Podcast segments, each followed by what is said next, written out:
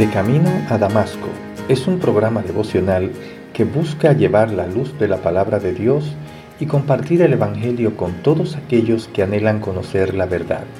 Y llega a ustedes a través del Ministerio Evangelístico Misericordia y Justicia en la voz de Yanco Lucero Cruz, un servidor quien les habla.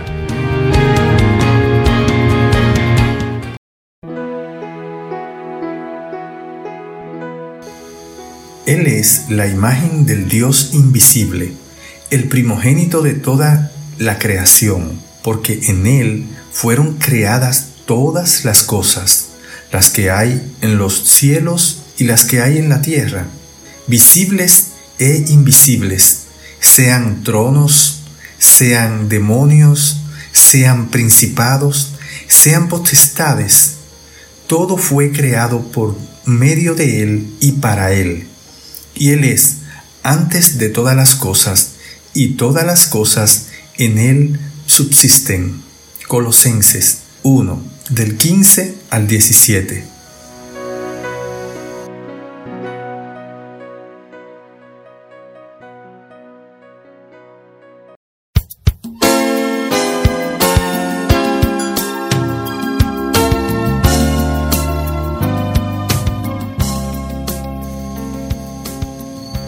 Felipe, el discípulo de Jesús, pidió ver al Padre, a Dios, y Jesús le dijo, el que me ha visto a mí, ha visto al Padre.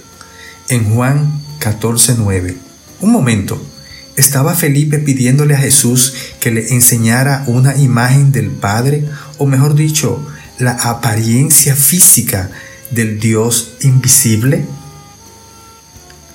Israel es el único país en la faz de la tierra que no tiene escultura ni imagen de ninguno de sus héroes del pasado histórico.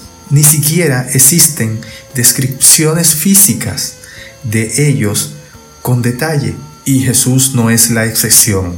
En ninguno de los evangelios existe una descripción detallada de su físico, ni hay una imagen hecha por ningún artista de su época. Esto sería algo contraproducente en la cultura hebrea. Por esto, cuando Jesús dice, el que me ha visto a mí, ha visto al Padre, podemos inferir que la imagen de Dios a partir de Jesús no es la apariencia visible, sino más bien cómo es Él, qué clase de Dios es. ¿Es digno de confianza? ¿Es bondadoso y lleno de gracia y amor? ¿Es verdaderamente santo y puro? ¿Le importa lo que nos sucede?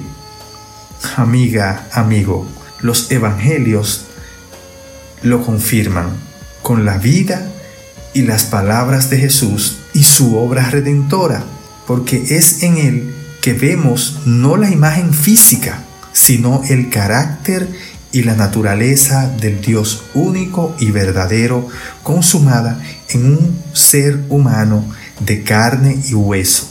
En Colosense 1 del 15 al 17, Pablo está orando a estos hermanos y enfatiza para ellos y para nosotros que Jesús es el primogénito de toda creación, lo que quiere decir que Él es superior supremo sobre la creación, porque en Él fueron creadas todas las cosas y esto es literal, todas las realidades físicas y espirituales del universo fueron creadas por medio de Él.